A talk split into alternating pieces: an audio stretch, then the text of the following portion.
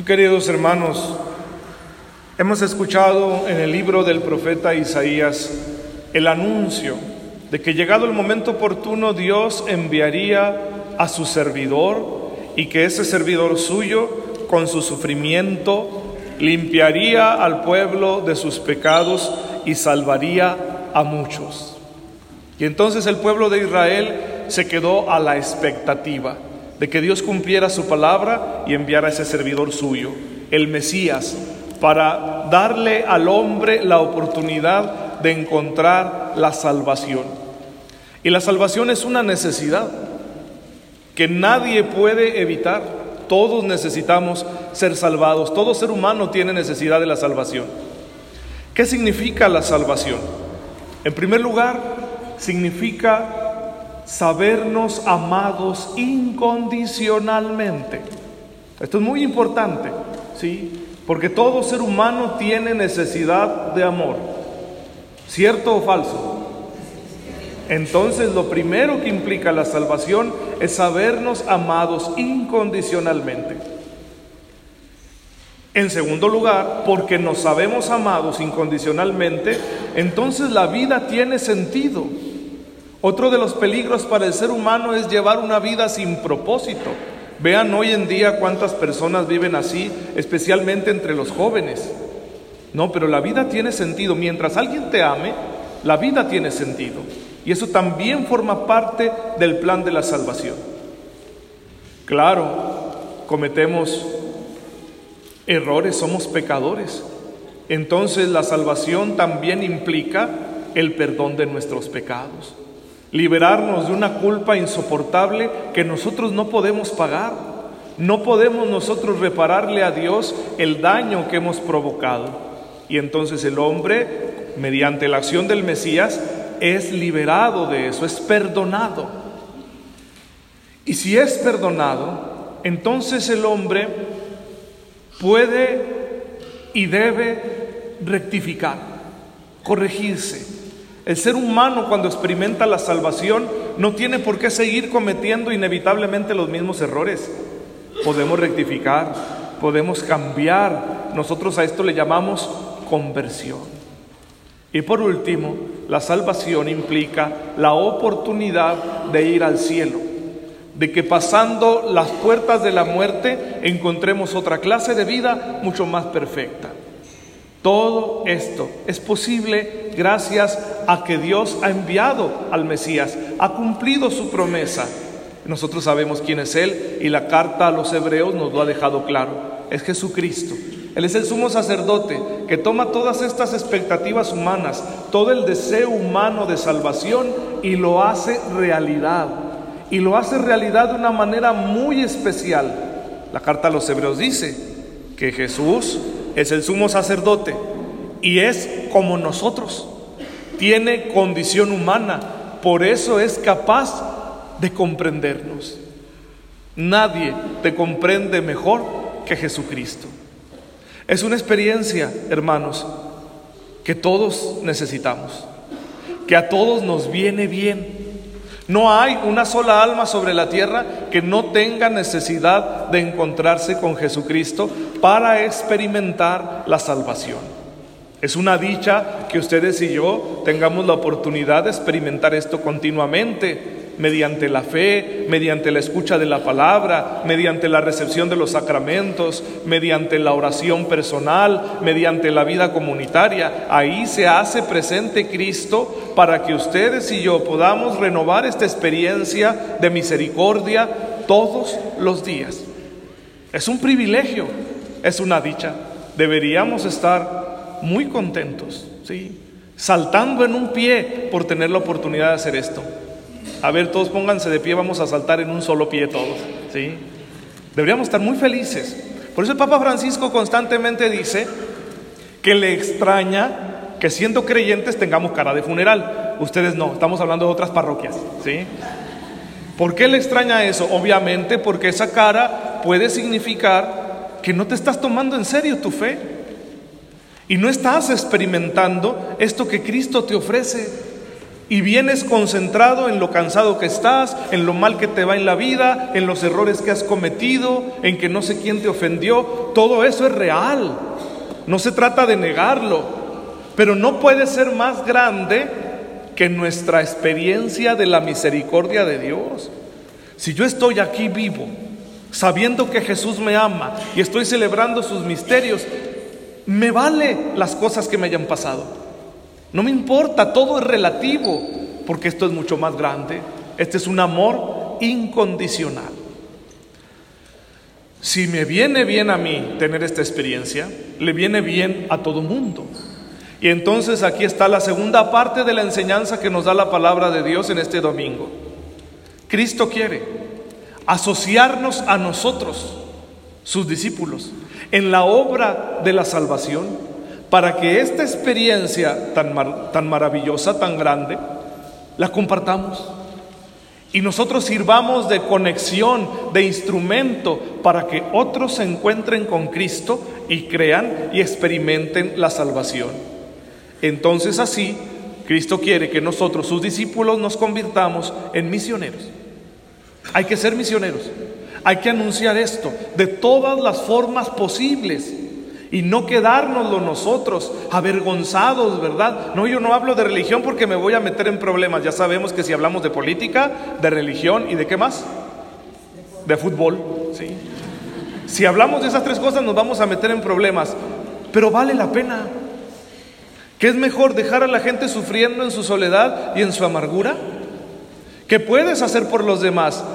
¿Qué puedes hacer para cambiar la vida de los demás? ¿Hay alguien sufriendo en tu casa? ¿En tu familia alguien se siente solo?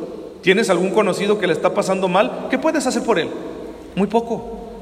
Humanamente, muy poco. Pero podríamos actuar como, como Pedro y Juan, que dice el libro de los Hechos de los Apóstoles, que ahí en la puerta llamada la hermosa del templo de Jerusalén se toparon a un hombre que no podía caminar y que vivía de la limosna, un marginado. ¿Y qué le dijeron? No tengo oro ni plata. Yo lo que quiero es quebrar la piñata. No, no es cierto. Es nomás para que despierten, mis queridos hermanos. Pedro le dijo, no tengo oro ni plata, pero en el nombre de Jesús, levántate y anda. Esos hombres reconocieron no tener nada, pero tenían a Cristo.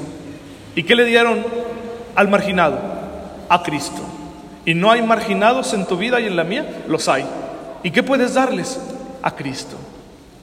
Pero hay condiciones. Para ser misioneros eficaces hay condiciones. Y las hemos escuchado en el Evangelio. Y Jesús nos las enseña con mucha severidad. No podemos evangelizar pretendiendo ser más que nadie. No se evangeliza con la soberbia ni con el orgullo, sino con la humildad y con el servicio. Por eso Jesús dice, háganle como yo, que no vine a ser servido, sino a servir. Entonces el misionero que pretende servirse de los demás no es un misionero, es un falso apóstol, un falso profeta.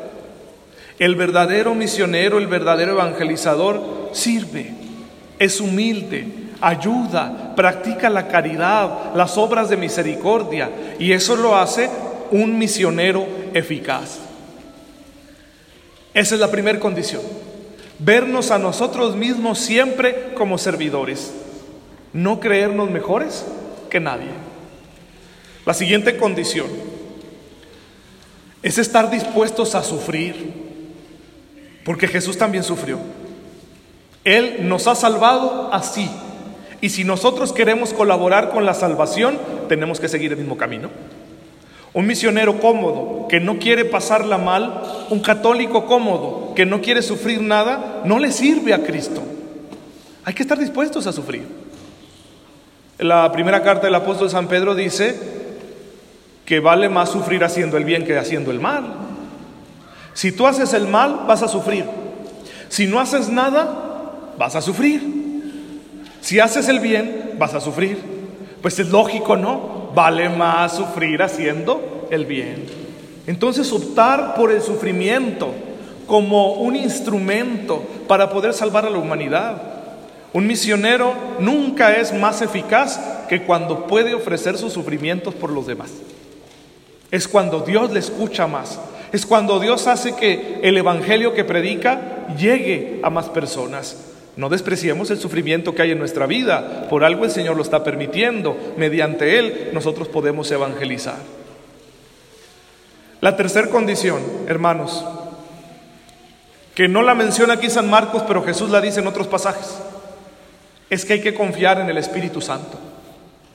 No se confía en la propia sabiduría, no se confía en la propia experiencia, no se confía en las emociones. Todo eso es bueno, todo eso nos puede servir a la hora de predicar, a la hora de anunciar el Evangelio, a la hora de formar una comunidad cristiana. Nos, sirve el conocimiento, nos sirve los sentimientos, nos sirve las cualidades, sí, pero no ese es el fundamento del Evangelio. La predicación, la evangelización se sostiene sobre el fundamento indispensable de la confianza en el Espíritu Santo. De que aquello que te va a suceder mientras vives y mientras evangelizas, el Espíritu Santo lo va a resolver. Es Él el quien te va, te va guiando, el que te va dando en el momento las gracias pertinentes para que superes un obstáculo, para que resuelvas un problema, para que puedas ayudar, aconsejar, acompañar a los demás. No es nuestra propia sabiduría, es algo que viene de Dios. Es más puro, más santo y más grande que la mayor inteligencia de los hombres. Y suele aparecer en las almas más sencillas. Así que aspiremos a la sencillez para que aprendamos a confiar en el Espíritu Santo. El Evangelio entonces tiene que llegar a todos los rincones de la tierra. Y para ello es necesario, hermanos, que aprendamos a hablar todos los lenguajes, todas las maneras que los seres humanos tienen de comunicarse, de entender las cosas, nosotros debemos hablarlas. Antes, en nuestra tierra, cuando la mayoría de la población no estaba alfabetizada, ya había fe y conocimiento de fe. Mi abuela sabía muchas cosas de la fe y ni siquiera sabía leer. ¿Cómo? Tú entrabas a una iglesia como catedral y era un libro, un libro con imágenes. Y eso le enseñaba a la gente de aquel entonces a conocer a su Dios. Y si hoy necesitamos otros lenguajes, pues hay que hacerlo. Un día me mandó el obispo a una parroquia y ahí había una comunidad de sordos. Y había muchachos que les interpretaban. Pero luego venían a confesarme conmigo, no con el intérprete. Y entonces yo no les entendía nada, ni ellos me entendían nada. Ahí estaba yo esforzándome haciendo un dibujo, ¿verdad? Un mono enojado, a ver si me entiende, para preguntarle si ha pecado de ira. ¿sí? Oye, ¿qué estoy haciendo? Y me puse a aprender a hablar como ellos, con las manos. ¿sí? Entonces fue muy interesante, es muy importante tener la capacidad de poder comunicarse de muchas maneras, ¿verdad? Hay muchos otros lenguajes. Una vez me pasó un caso que es muy común que nos suceda a los sacerdotes, que me llevaron a ver un enfermo para darle los sacramentos. Pero esas veces que la familia quiere que vaya el sacerdote, pero el enfermo no quiere. Yo llegué y el Señor inmediatamente que me vio se molestó. Y empezó a decirme, cura, hijo de tal por cual yo no quiero nada y no sé qué me echó padres y madres. Podría haberme asustado, ¿verdad? Y haberme retirado. No, yo le dije a ese señor, mire hijo de la mañana, a mí no me trajeron aquí dioquis, yo vengo a hacer algo y lo voy a hacer quiera usted o no.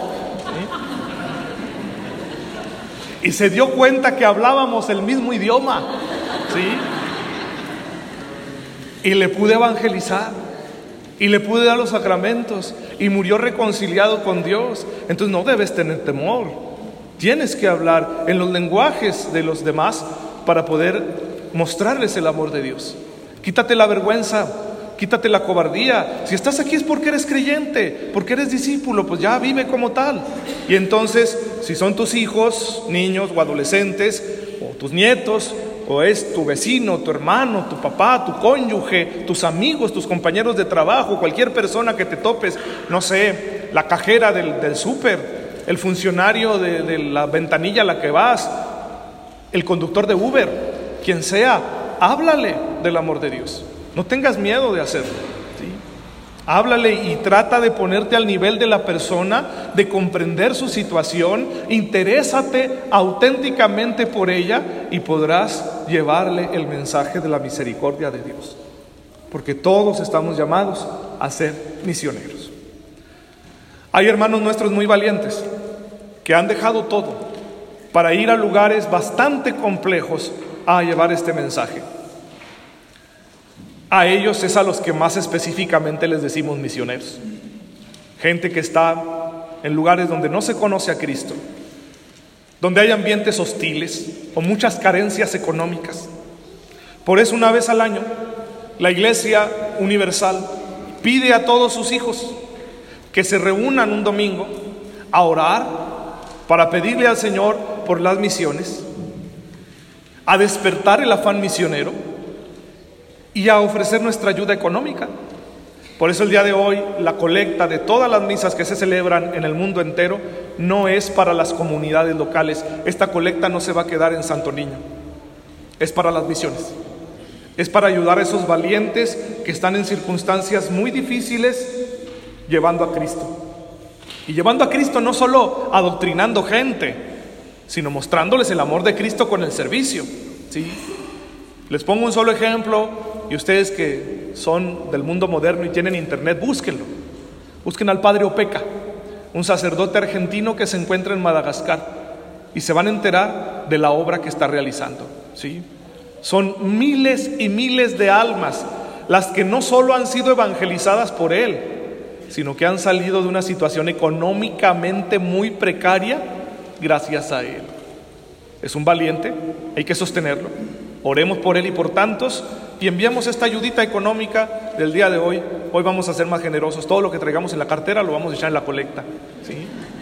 Sean un poquito más generosos. Las misiones lo necesitan.